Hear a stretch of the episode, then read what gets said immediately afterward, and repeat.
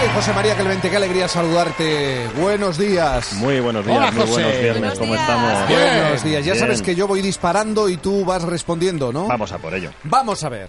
Para amantes de Bridget Jones, eh, estrenos de esta semana. Pues Bridget Jones Baby, iba a decir eh, para amantes de la comedia, pero Bridget Jones casi es un género y, como el propio nombre indica, retoma el personaje que empezó en 2001 y que ahora tiene un, un- se queda embarazada y no sabe si el bebé es de su ex Colin Firth o de su pareja Patrick Dempsey. No está mal los genes que mm, va a tener dentro en cualquier caso, pero podría ser peor la cosa. Y la película eh, no está mal, ¿eh? para ser la tercera parte, no está mal. Y para amantes de Dani Rovira. Pues lo mismo, iba a decir para la comedia española, pero me quedo solo con Dani Rovira porque la película se llama El futuro ya no es lo, lo que era y Dani interpreta a uno de estos adivinos que salen en televisión, o sea, un farsante, con todos los respetos, al que le sale un ofertón en otra tele y tiene que decidir si seguir como un farsante o cambiar. Buena ocasión para comprobar si el efecto Dani Rovira va a seguir durando o es una moda, porque Ay, la ay, película no es tan buena como Ocho apellidos vascos, que tampoco era Ciudadano Kane. Y otro estreno para amantes de los Beatles. Pues de los Beatles Oh. iba a decir de la música, pero si te gustan los Beatles, te gusta la música. Llega The Beatles 8 Days a Week, o sea, 8 días a la semana. Es un documental que nos enseña los años de gira de la banda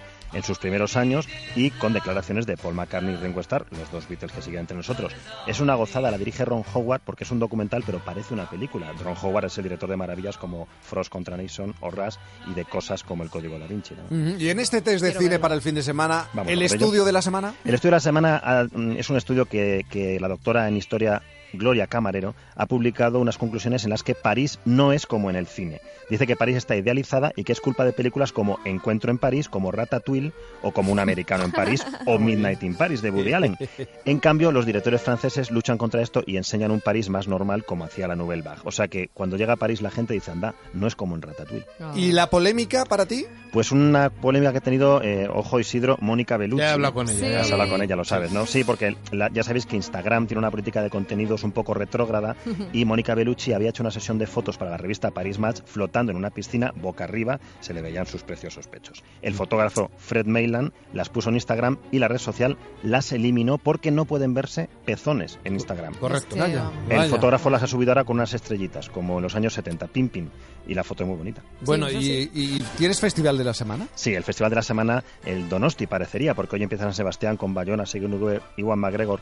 Y su director, José Luis Rebordinos, ha dicho esta semana que no, pod- no puede haber un festival de cine en cada pueblo. Y en parte tiene razón, pero como todo el mundo se va a fijar esta semana en San Sebastián, nosotros elegimos como festival de la semana el Festival de Cine de Mierda de Sueca, que empieza el lunes y en el que ponen películas de serie Z de bajo presupuesto con mucho sentido del humor. Así Pero- que mientras, pero escúchame, el mientras nombre- todos eh, están en San Sebastián, nosotros nos vamos a Sueca. ¿El nombre es así? Sí. Festival de Cine de Mierda. Vale, Vale. muy bien, Quinta iremos. Por lo menos no engañan. No ¿Eh? engañan. Oye, José María, buen fin de semana, cuídate. Igualmente, Dios muy buen fin de simpático. semana. Un abrazo. Un abrazo a todos. Golfo.